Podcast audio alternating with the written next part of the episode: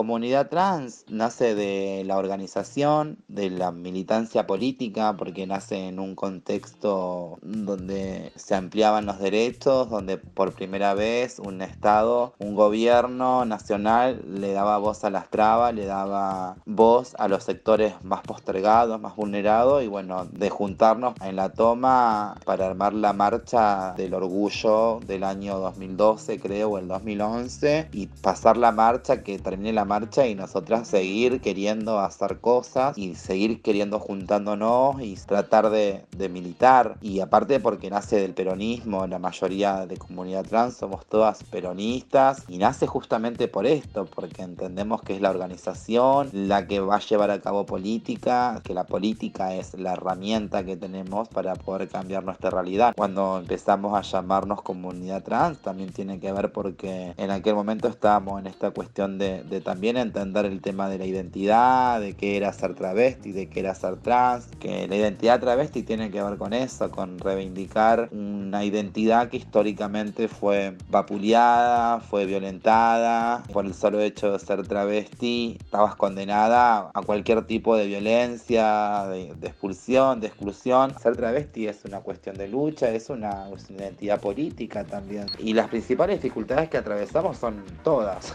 Históricamente tenemos como cuestiones básicas que no llegamos a cubrir, si bien tenemos un marco legislativo súper súper importante en lo que tiene que ver en materia de derechos humanos, que también fue un marco que se pudo generar en la época del kirchnerismo. Si bien tenemos este marco legislativo, es un marco que no se cumple como debería y se cumple a medias y esto, bueno, hace que nuestra calidad de vida siga siendo exactamente la misma que hace muchísimos años atrás, que no haya cambiado en mucho que digamos. Y a la vez también ampliar los derechos, porque hoy en día tampoco tenemos la posibilidad de acceder a ningún tipo de vivienda, porque las viviendas o los planes de vivienda están pensadas para la familia tradicional, la familia binaria. Todas estas cosas que si bien tenemos un marco legislativo súper importante, se cumple muy poco. Y eso hace que la calidad de vida de nosotras sea escasa, malísima y el promedio de vida actualmente nos supere entre los 35 40 años y muchas veces mucho menor. Hay compañeras que se mueren a los 24, a los